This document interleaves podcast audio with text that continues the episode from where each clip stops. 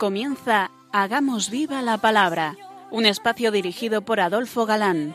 que escuchar atentos. En tu palabra, Jesús, está el mensaje, el del amor, el de andar despiertos. Cuando no tenga sentido la tristeza, en nuestra historia andemos como ciegos. En tu palabra hallaremos la fuerza que nos levante y llene de sosiego. Ojalá comprendamos tu palabra. Ojalá practiquemos tu palabra. Ojalá nos envuelva tu palabra. Ojalá nos transforme tu palabra. Ojalá comprendamos. Ojalá practiquemos. Hola amigos, un día más nos acercamos a la palabra de Dios que, como sabemos, es viva y eficaz, fieles a nuestra cita quincenal con todos vosotros. Aquí estamos de nuevo, Marta Adolfo. y Ana, dispuestos a pasar esta hora en vuestra compañía. Bienvenidos a nuestro programa Hagamos viva la palabra. Seguimos avanzando en el conocimiento del Evangelio según San Mateo. Por ahora hemos llegado al capítulo quinto. Así es, eh, un capítulo en el que vemos que Jesús, eh, tras las bienaventuranzas, tras su anuncio y proclamación, eh, se preocupa de aclarar términos que centren y ayuden al mejor entendimiento del mensaje. Así habla sobre la misión de los discípulos y del valor de la ley, poniendo el acento en su perfeccionamiento y aclarando la adulteración de la misma a la que habían llegado. Aborda cuestiones sobre el quinto y sexto mandamiento y hablará, por ejemplo, de la gravedad del escándalo, que es justo donde nos quedábamos la pasada emisión. Y ahora dice algo sobre el divorcio, tema tristemente muy frecuente en la sociedad actual. También se dijo, el que se separe de su mujer, que le dé el acta o certificado de repudio, de divorcio. Pero yo os digo que quien repudia a su mujer, excepto en caso de fornicación, la induce a cometer adulterio, y quien se casa con la repudiada comete adulterio. Aquí y, se trata de una ley positiva del Antiguo Testamento, que está en el libro del Deuteronomio, el capítulo 24, por si alguien nos sigue con Biblia, y se determina que el hombre está autorizado para repudiar a su mujer por haber visto en ella algo imputable, algo torpe. Dicen otras traducciones, con tal que le dé un documento eh, explicativo, un certificado escrito a la mujer, el certificado de divorcio que le otorgaba la libertad para poder unirse a otro hombre legítimamente. Vamos a explicar un poquito esto. Con esta disposición estaba permitido anular el vínculo matrimonial, y este derecho fue ejercido a través de los siglos hasta llegar a Jesús. No obstante, con independencia de este derecho, hubo en la tradición judía un alto concepto y una elevada moral del matrimonio gravemente quebrantada con la aceptación del repudio que siempre constituyó una dificultad para los espíritus sensibles. Lo que atestigua, por ejemplo, la secta de Qumran, esos esenios eh, que llevaron una vida que podríamos llamar monástica. Mm, Qumran es un lugar donde se encontraron en 1947 eh, los famosos paspiros en sus cuevas. Pues bien, con, con esta especie de excepción, eh, no solamente se relajó la unidad e indisolubilidad del matrimonio queridas por Dios, sino que el hombre quedaba en situación de injusto privilegio con respecto a la mujer, pues sólo él estaba autorizado a ejercer el repudio, mientras que la mujer, por sí misma, no podía llevar a término ninguna separación. La exégesis más inmediata de la ley tenía que dilucidar sobre el motivo bastante oscuro expresado en las palabras de por haber visto en ella una tara imputable. Exacto. Eso lo decía el, el Deuteronomio. Había en consecuencia margen eh, para apreciaciones generosas y, apreciaciones mezquinas. Y en tiempos de Jesús la discusión pues estaba en pleno auge y fue dirigida sobre todo eh, por las dos escuelas doctas del rabí Hillel y del rabí Shammai. La primera más permisiva que la segunda y donde entra en juego el significado de la palabra griega porneia, que es la que aparece en el original y que más que fornicación o adulterio significa otras cosas, como por ejemplo matrimonios raros, matrimonios que no lo eran, eh, pues en algún caso era puro incesto, por ejemplo. Pero sea lo que fuere, la posición de Jesús sobre esta cuestión la veremos eh, con más precisión cuando lleguemos al capítulo 19. Ahora Jesús solo enumera la cuestión como una más a puntualizar. Pero más que puntualizar, es el único caso que conocemos en que Jesús anula, en este caso no perfecciona, anula una ley formal del Antiguo Testamento y la sustituye por un nuevo mandamiento. Las que vimos en la pasada emisión y las que nos quedan aún en este capítulo perfeccionaban la ley, pero en este caso va a más. Cambia todo el precepto. Aquí, donde los antepasados se habían desviado de la primera disposición de Dios y donde se había hecho a la mujer una injusticia clara, flagrante, había que poner de nuevo en vigor y dejar claro la verdadera voluntad de Dios. Así lo hace el Señor con la autoridad del que vino a dar cumplimiento a la ley. Significa, por tanto, que la imperfecta ley antigua se sustituye por la perfecta ley nueva. Pero esta ley nueva en realidad es la primera, la voluntad de Dios que aparece en el libro de la creación, en el Génesis. Jesús prohíbe al hombre que despache a su mujer. Si así ocurriera, ella sería una adúltera volviéndose a casar, porque sigue en vigor, el vínculo de matrimonio. Y viceversa, si un hombre se casa con una mujer después de despasar a la suya, comete contra ella adulterio, porque todavía no es, eh, perdón, porque todavía es válido su matrimonio anterior. Los derechos se reparten pero igual. No solo la mujer, sino también el hombre, los que pecan, si contraen segundo matrimonio, sin respetar que el otro consorte todavía esté ligado por el matrimonio anterior. Eso es una clara disposición. Lo, sobre lo que hay privilegio es que la mujer no podía extender este documento de repudio, ¿no? San Pablo también lo conoce como precepto del Señor. Fijaros lo que dice a los corintios.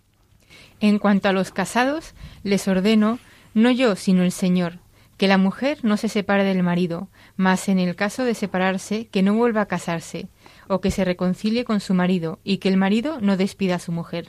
La Iglesia, desde los primeros tiempos, se ha sentido eh, ligada a esta orden como a una ley ineludible.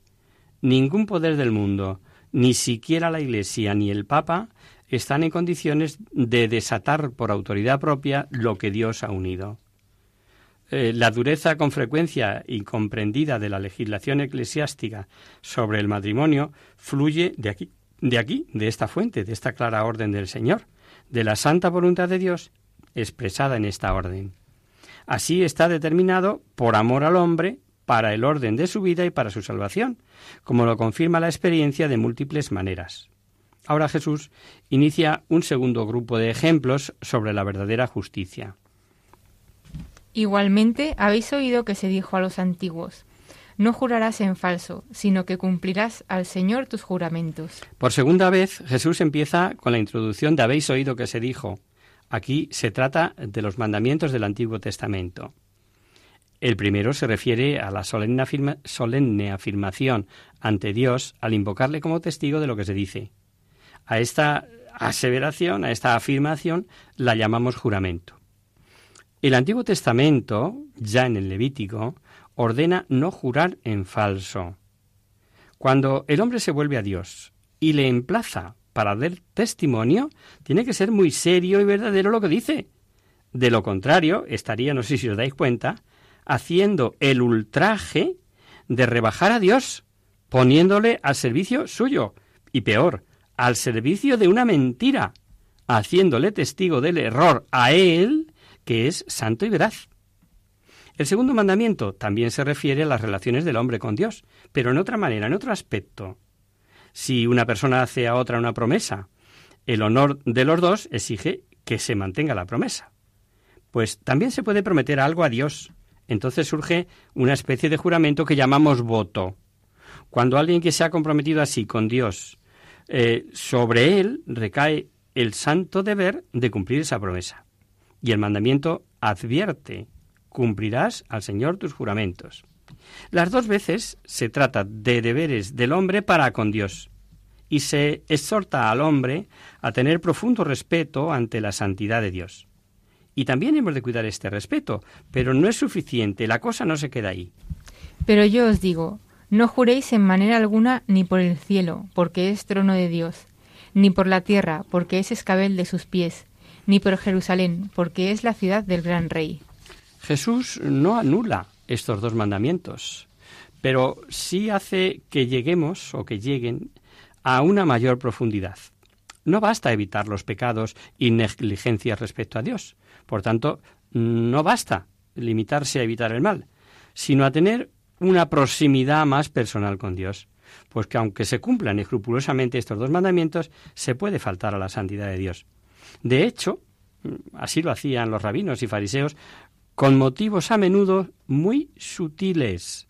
Por eso, en primer lugar, se prohíbe firmemente, ¿no? No juréis de ninguna manera, porque el juramento, eh, tal como es usual entre nosotros, ya deteriora el profundo respeto a Dios. Entonces algunos dicen, ah, no se debe pronunciar el nombre de Dios, ni emplearlo porque sí, en una afirmación solemne, porque el nombre de Dios es santo, pero se puede dar un rodeo y juramos por el cielo, por Jerusalén, y con estas expresiones siempre se hace alusión a Dios. ¿Qué ocurre? Pues que de esta manera se abre más la puerta al abuso y a la ligereza. Y Jesús, una vez más, pone el dedo en la llaga, en esa doblez de los sentimientos, en el sutil manejo de las cosas divinas. Y os aseguro que eran muy sutiles. Dícele Jesús, el que jura por el cielo prácticamente nombre a Dios, porque el cielo es el trono de Dios, como se puede leer en Isaías. Esto dice el Señor, el cielo es mi solio y la tierra peana de mis pies. ¿Qué casa en esa que vosotros edificaréis para mí? ¿Y cuál es aquel lugar donde he de fijar mi asiento? Estas cosas todas las hizo mi mano. Las hizo mi mano y los puede decirse si se jura por la tierra. Esta expresión no era costumbre emplearla eh, como rodeo precisamente aplicable al nombre de Dios, pero si la tierra es el escabel de los pies de Dios, también es propiedad de Dios, ¿no? Y algo semejante puede decirse de la expresión per Jerusalén, porque Dios ha escogido para sí esta ciudad y el monte de Sión como lugar de su presencia. Esta ciudad precisamente es ensalzada en el Salmo 47. Hermosa altura, alegría de la tierra, la colina de Sión, en el extremo norte, la ciudad del gran rey. El que usa el nombre de Jerusalén con ligereza para jurar, pues también falta obviamente al honor de Dios. Ni tampoco jures por tu cabeza, porque no puedes volver blanco o negro un solo cabello. Este ejemplo, si me lo permitís, queridos oyentes, eh, tiene un poquito de retranca, ¿a que sí? Eh, suena con tono humorístico. Imaginémonos un charlatán que, sobreactuando, exagerando el gesto, intenta convencer a otro de la verdad de lo que dice, tan solo de lo barato que es su mercancía, por ejemplo. El otro no lo cree y le dice algo así, por lo que tú quieres, porque lo que tú quieres es vender. Y entonces el vendedor recurre a, este juramento. Te juro por mi cabeza ¿Qué quiere decir con esto? Dice Jesús. ¿Le ofreces tu cabeza como precio de tu verdad, de tu veracidad, eh, por algo ridículo, por una materia o objeto que quieres vender? Si no puedes volver blanco o negro uno solo de tus cabellos, es decir, hacer tu fija, que es en realidad lo que está diciendo, ¿no? Hacer fija tu edad o cambiarla. Esta frase eh, es mm, de una sencillez tan estupenda y tiene una profundidad de pensamiento tan recóndita como otras muchos. Porque detrás de esa sentencia está la gran verdad de que Dios es el Señor de tu vida, el Señor de nuestras vidas. Ha contado todos los cabellos de tu cabeza y te ha hecho tal cual eres. ¿Cómo se podría ofrecer, por así decir, como garantía algo de lo que no dispones? Que eres solo administrador. ¿No ocurre a veces que estamos dispuestos a usar expresiones tan fuertes por mi vida, eh, por mi alma, sin reflexionar en lo que decimos? Lo que decimos debe ser tan sencillo y verdadero que no necesitemos exagerar nada. Vuestro hablar sea sí, sí, no, no. Lo que de esto excede proviene del maligno. Amigo, cuando hablemos nuestras palabras deben decir realmente lo que pensamos en el corazón. Un sí debe ser realmente un sí y un no debe ser realmente un no. El apóstol Santiago en su carta, aunque es eh, brevísima, tiene joyas doctrinales como esta. Ante todo, hermanos míos, no juréis ni por el cielo, ni por la tierra, ni con ningún otro juramento. Que vuestro sí sea sí, y que vuestro no sea no, para que no caigáis en juicio. Esto es válido sobre todo ante Dios, pero también ante los hombres, porque solamente somos una persona y siempre la misma.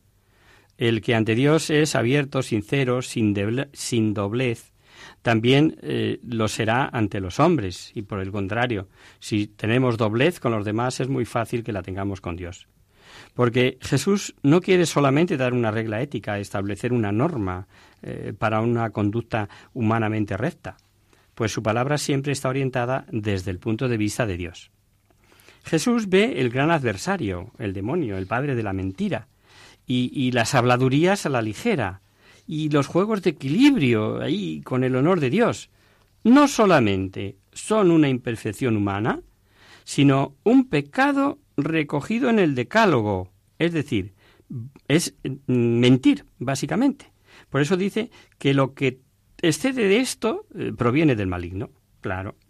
Y al maligno le gusta de forma especial eh, permanecer en ese amplio campo entre el mandamiento y la prohibición terminante. Por eso intenta hacernos responsable solamente de las prescripciones y de la letra de la ley y persuadirnos de que tenemos a nuestra disposición ese extenso campo libre de lo que sí está prohibido, de lo que no está permitido y con él mm, que nosotros pues podríamos jugar. Y ojo, que también recurre frecuentemente a interpretaciones de la palabra de Dios, que exteriormente parecen intachables, pero que interiormente son pura hipocresía. Pero tanto cuidado que es todo un artista moviéndose en el filo de la navaja. Lo vemos después del descanso, si os parece.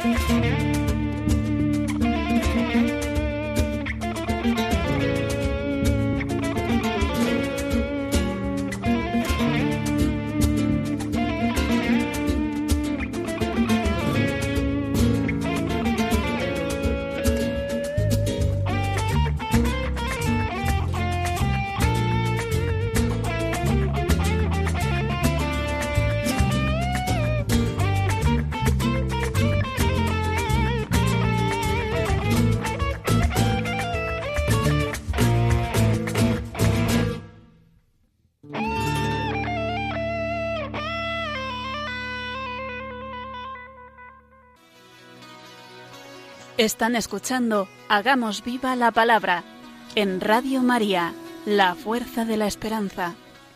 Amigos, de nuevo con vosotros tras este breve descanso musical.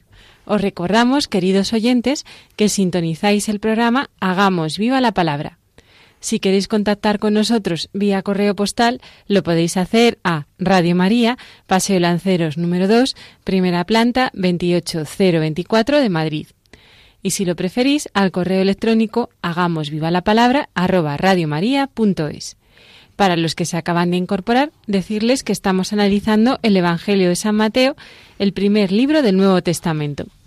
Efectivamente, y seguimos todavía en el capítulo quinto, ¿no? Eh, como veis, está siendo muy denso en doctrina, eh, donde además Jesús, bajo esa fórmula, habéis oído que se dijo a los antiguos, eh, perfeccionando la ley antigua, poniéndola en su justo centro espiritual y afirmando en cada enunciación. Pero yo os digo, y ya explicamos en emisiones anteriores que es una demostración más de su divinidad. Nadie puede enmendar una ley si no tiene el mismo rango de autoridad que el que la emitió. Y si la ley es de origen divino, es que Jesús es Dios. Habéis oído que se dijo, ojo por ojo y diente por diente. Pero yo os digo, no resistáis al mal. El hombre, en general, eh, tiende a desquitarse de la injusticia que se le ha hecho y a menudo, llevado de la irritación instantánea o del afán de venganza o el deseo de devolver al que te ha ofendido con creces eh, los perjuicios que te ha causado, pues se puede dejar llevar. Es lo que llamamos frecuentemente la espiral de violencia. Y cuando uno ha faltado a alguien, la enemistad ya no es solo con ese, sino con toda su familia, con su grupo, con su club o con el grupo social al que pertenece. Si bombardean tu ciudad, pues devolvemos en sus ciudades un número cien veces mayor de bombas como represalia. Eh, la desmedida venganza era muy común en la época de la enunciación de la ley del talión. Por un simple moratón o un golpe eh, se mataba a un niño, por ejemplo. Pues aunque a nosotros hoy eh, nos suene exagerada, no cabe duda que supuso en su tiempo una perfección moral, un freno. ¿Por qué? Pues porque la medida del castigo debería corresponder a la medida del perjuicio, sin excederse, y se exige con rigor esto. Vida por vida, ojo por ojo, diente por diente, mano por mano, pie por pie, quemadura por quemadura, herida por herida, golpe por golpe. Y no parece que Jesús suprima esta norma jurídica del Antiguo Testamento que debería ser válida para toda administración de justicia. No, él, él como siempre va más allá. Y como en los casos anteriores, Jesús se fija en la manera de pensar que se oculta tras estas tradiciones israelitas. Esta mentalidad se apoya en los supuestos derechos jurídicos en el desquite, se piensa en una justicia severa e insensible, en, en la idea eh, que arraiga profundamente en el corazón del hombre. Como tú has hecho conmigo, así haré yo contigo. Desgraciadamente, en 2019 ocurre lo mismo. Y se puede llegar a pensar o creer que así se arreglan las cosas. Pero ¿qué va? Jesús muestra otro camino. Su sentido de la justicia es muy superior. Jesús contrapone una nueva concepción del amor en el siguiente principio. No toméis represalias contra el malvado. No se vence el infortunio rechazándolo con la misma dureza, sino sufriéndolo. Y aquí está lo revolucionario. El mal pierde su dominio, si es contrarrestado por un amor paciente. Entonces, por así decirlo, el golpe se pierde en el vacío, la violencia se anula porque no encuentra oposición, y solamente se anula el poder del mal si se hace que el mal se estrelle contra sí mismo. Al contrario, si alguien te pega en la mejilla derecha, preséntale también la otra. Y al que quiera llevarte a juicio por quitarle la túnica, déjale también el manto. Y si alguien te fuerza a caminar una milla, anda con él dos. Ríos de tinta han corrido en torno a esto que nos acaba de leer Marta que si hermano sí, pero no primo, eh, que hasta dónde, etcétera. Y es que romper la espiral de violencia, evitar indefinidamente la venganza, no es fácil de explicar. Y Jesús con tres ejemplos tomados de la vida cotidiana, enseña lo que él quiere decir, lo que quiere decir. Y en ello se ve una observación eh, perspicaz, incluso humorística, si me permitís, y misericordiosa de los hombres.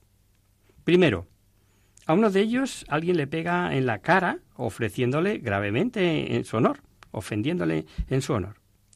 Y ya va a levantar la mano para devolver la objetada y entonces Jesús le coge, por así decir, el brazo y le dice, mira, no, no procedas así. Eh, preséntale también el otro para que te pegue en él y verás que el ofensor se retiene desconcertado y confuso, y cómo su ira se desvanece. Pero es que, aunque el ofensor siga pegando, es mejor soportar la injusticia que cometer una nueva injusticia. Y claro, esta segunda parte es eh, la más difícil eh, de entender, si lo, entiendo. podemos entenderla, pero, pero más difícil es aceptarla. Segundo ejemplo. Alguien tiene un pleito privado y coge por el cuello a, la persona con, la que está litigando y le arrastra ante el juez. Y quizás como garantía o indemnización de, daños para obtener su derecho. Pues dice, no contiendas con él y no insistas ante el juez en tu derecho, sino dale además tu manto. Verás cómo sucede lo mismo que en el primer caso. Pero, pero si no sucede lo mismo, pues al menos tú has portado como hijo del Padre Celestial y has ofrecido amor que, el buen Padre Dios eh, te está regalando a ti continuamente. Y el amor es más fuerte que el odio y el mal. El tercero, el tercer ejemplo. Te ha forzado a ir con él una milla. Mm, Estoy en los tiempos actuales que se camina poco. Eh, quizá mm, para llevarle el equipaje o solamente para que le enseñes el camino. Pues mira, no protestes contra la exigencia, no tengas rencor en tu corazón, no pierdas el tiempo pensando cómo podrías eh, desembarazarte de él, sino vete enseguida y anda con él eso y un poquito más, dos millas, como dice, ¿no? Anticípate a él con su amabilidad y rompe así en él su voluntad despótica. Algo de esto se puede apreciar en la película Gandhi eh, sobre la no violencia. No sé si la habéis visto o la recomiendo es, si os dais cuenta, cuestión de actitud serena. Cuando a Jesús, literalmente, en la pasión, le golpean en la cara, ni devuelve el golpe, que podría a pesar de estar preso, ni le dice golpéame otra vez. ¿Os recordáis lo que dice? Si he hablado mal, demuéstrame en qué está mal. Pero si he hablado bien, ¿por qué me pegas? Lo entendemos, ¿verdad? Pues Jesús eh, concluye diciendo, al que te pide, dale, y al que desea que le prestes algo, no le, no le vuelvas la espalda. Estas palabras, que sirven como de, resumen, de compendio, y tiene a la vista a los otros dos casos concretos, no rehuyas al que te pide, no rechaces al que quiere obtener de aquí alguna cosa, eh, lo mismo que decíamos anteriormente. ¿Hay que olvidar entonces eh, toda precaución y prudencia? Hay que convertirse en la pelota de juego de los caprichos ajenos eh, de cualquier cabeza de chorlito? Evidentemente no. En todos esos casos, lo importante es la verdad que indica el ejemplo. Esa verdad es que no se tomen represalias contra el que te ofende, contra el malvado.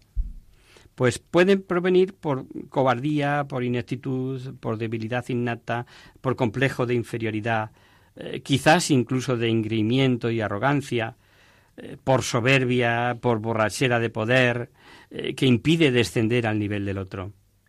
Jesús no alude a todo eso, sino a la nueva manera de pensar, al sentimiento del amor que se contrapone enérgicamente al mal y exige, eso sí, sumo dominio de sí mismo. Podemos quedarnos con esto. No se pretende una renuncia sistemática de tu propio derecho, ni de tu propia honra, muchísimo menos eh, un nuevo ordenamiento jurídico de la vida pública, sino el sentimiento más elevado, la justicia que supere la de los escribas y fariseos.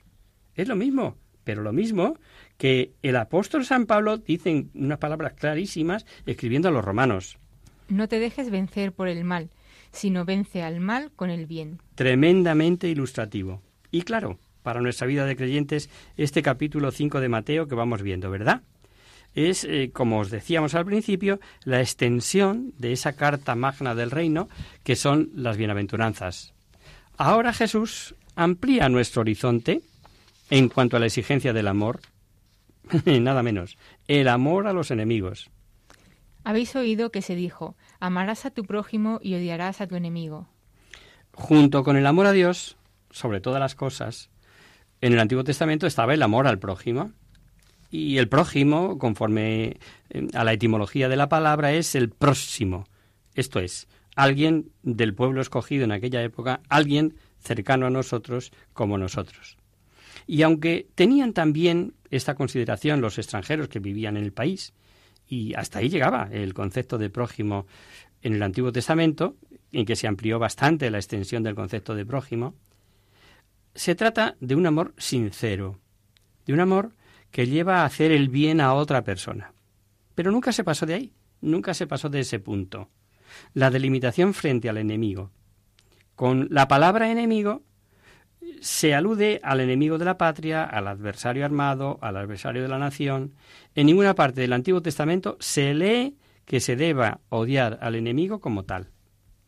Pero en el Antiguo Testamento, un ataque contra el país y el pueblo siempre era un ataque contra Dios.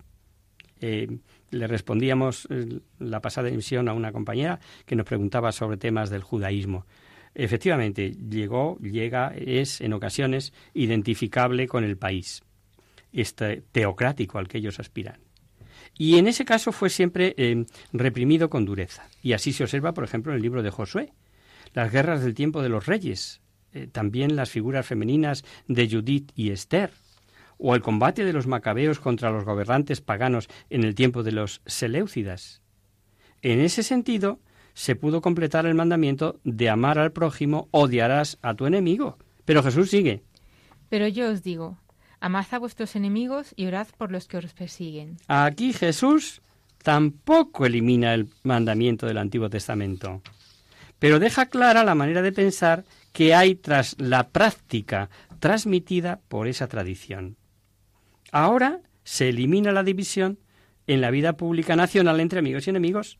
Ya no hay enemigos para la manera de pensar del seguidor de Cristo. El amor del seguidor de Cristo debe llegar a todos los hombres. Para él, un prójimo debe ser una persona cualquiera. Amad a vuestros enemigos y orad por los que os persiguen. Sí, amigo, sí. Aquí se incluye el que nos hace la cusqui, el envidioso, el difamador, el vecino malintencionado, el competidor del negocio, podíamos seguir con larguísimo etcétera. Ya durante la vida mortal de Jesús, los discípulos también fueron objeto de enemistad y difamación juntamente con Jesús. Y esta participación en la suerte del Señor fue mucho mayor cuando la misión estaba en pleno curso y los misioneros y comunidades de cristianos fueron duramente reprimidos. ¿Cómo debieron experimentar en sus carnes eh, la orden de Jesús? Orad por los que os persiguen, amad a vuestros enemigos. No se puede contar con aversión y odio y mucho menos eh, consolidar la enemistad permanentemente. Y la tarea siempre es la misma, vencer el odio con el amor.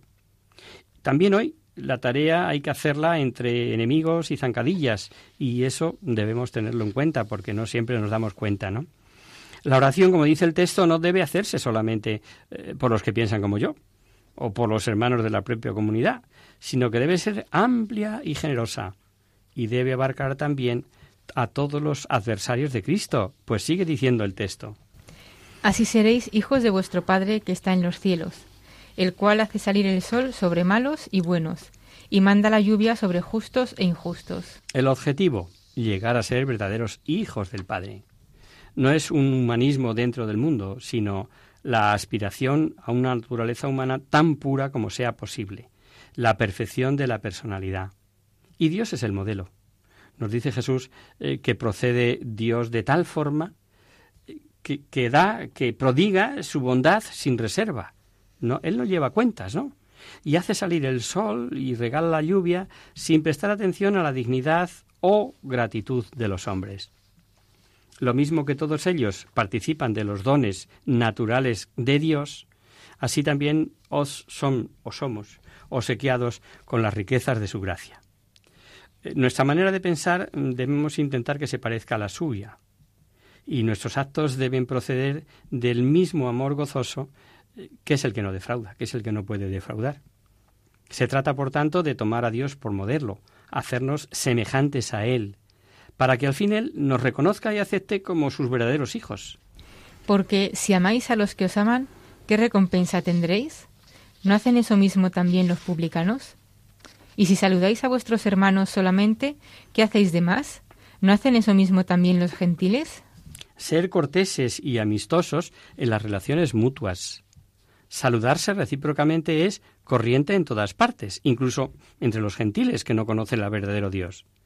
Pero eh, conocen eh, las reglas humanas del trato y la educación.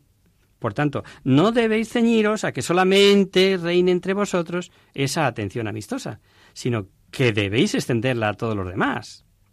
El saludo entre los cristianos será siempre especialmente cordial y sincero, porque es comunicación e intercambio de la vida de la gracia, como diría San Pablo.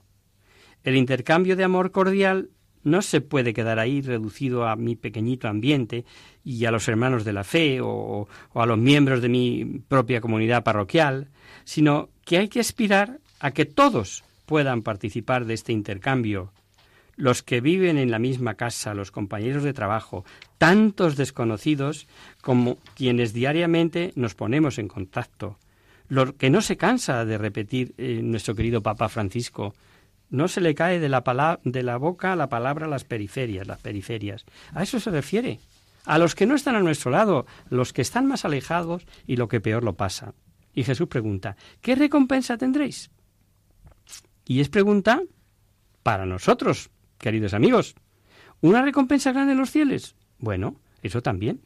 Pero el acicate interior eh, para nuestra acción no es la recompensa, sino la actitud que Dios tiene para con nosotros. En último término, el mismo Dios. Pues quien viene, quien vive, perdón, con ese amor y obedece la orden del Señor, también recibirá la recompensa, es decir, la misma recompensa que nos ha dicho de diferentes maneras en las bienaventuranzas. ¿Las recordáis o ya se os han olvidado? Esas recompensas eran la filiación divina, toda la plenitud y felicidad del reino de Dios, el mismo Dios. En una palabra, no es preciso moverse por la aspiración de la recompensa. Cuanto más profundamente se vive en Dios, tanto más se hace todo por amor a Él. Deberes para casa. Vivir en Dios intentar hacerlo todo por él.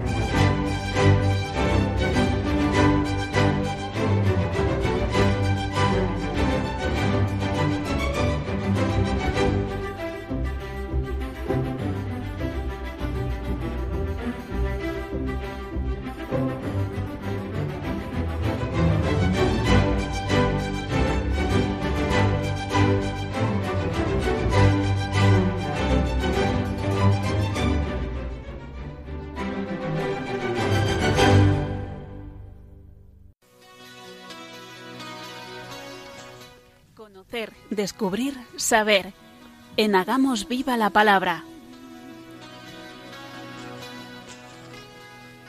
Abrimos ahora este mini espacio del final del programa que titulamos Conocer, Descubrir, Saber, para satisfacer vuestras curiosidades, para resolver a vuestras preguntas, para hablar de alguna cosa histórica o actual que pueda orientar nuestras vidas de cristianos, para hacer viva la palabra de la mejor manera. Hoy no es ninguna consulta, sino algo relacionado con nuestro ser de personas. ¿No es así, Adolfo? Eh, pues sí, y esto es fruto eh, de una pequeña reflexión que queremos compartir con vosotros y que me suscitó un WhatsApp que circuló por la red a finales del año pasado y durante los primeros días de enero. Queremos compartirlo con vosotros y casi seguro, estaría por asegurarlo, que algunos de vosotros lo recibió como lo recibí yo. Era una imagen de Mafalda con un texto que decía algo así. Que el año 2019 sea mejor que el que termina.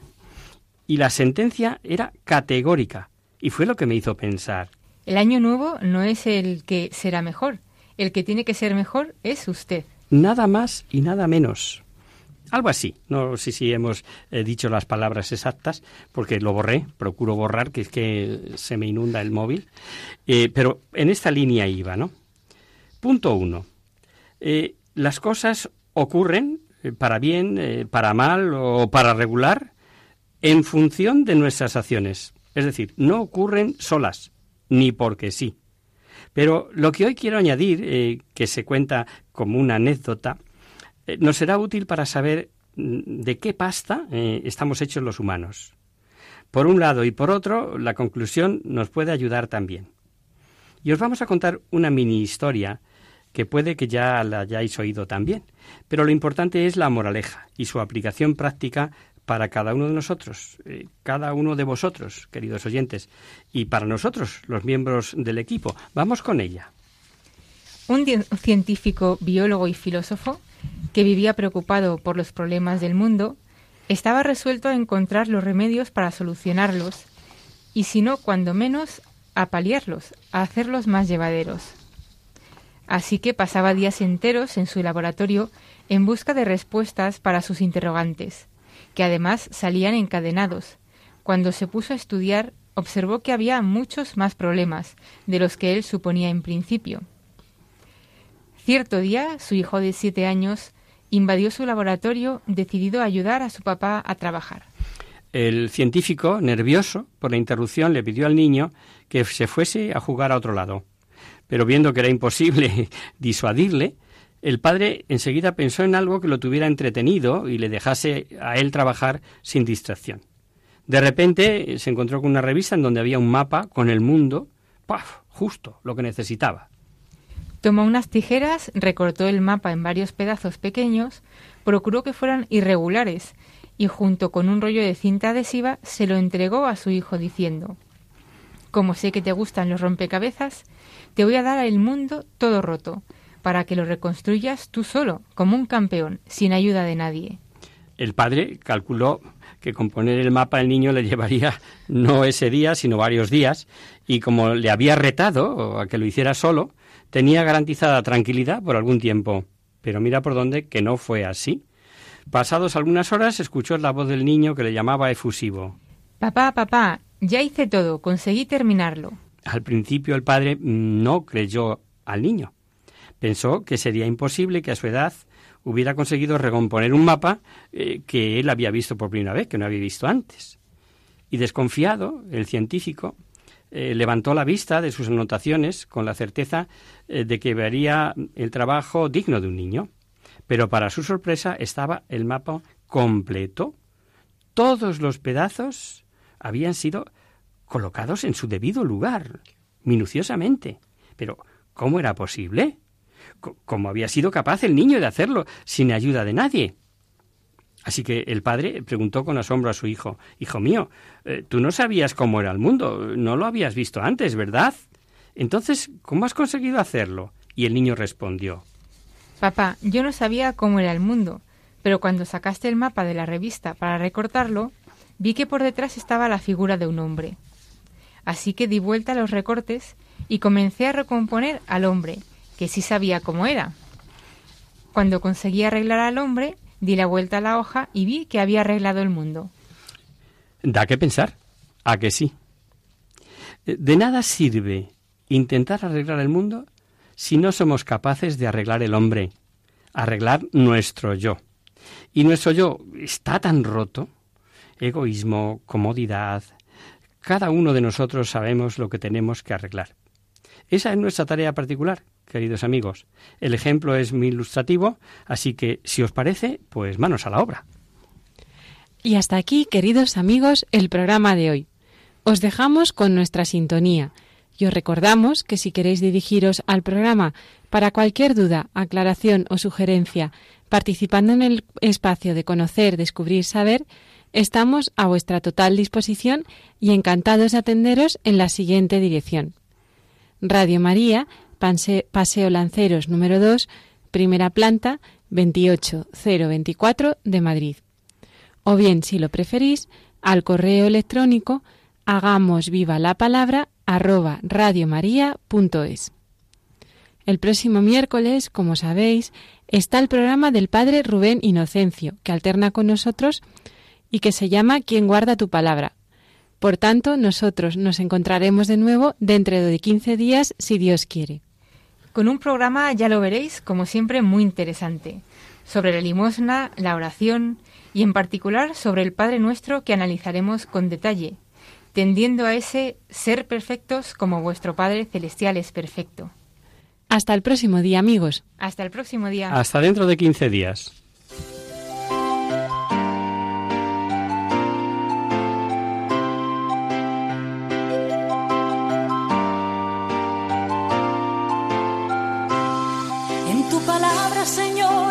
Clave. Solo tenemos que escuchar atentos. En tu palabra, Jesús, está el mensaje, el del amor, el de andar despierto. Así concluye Hagamos viva la palabra con Adolfo Galán. Andemos como ciegos en tu palabra y haremos la fuerza que nos levante y llene de sosiego. Ojalá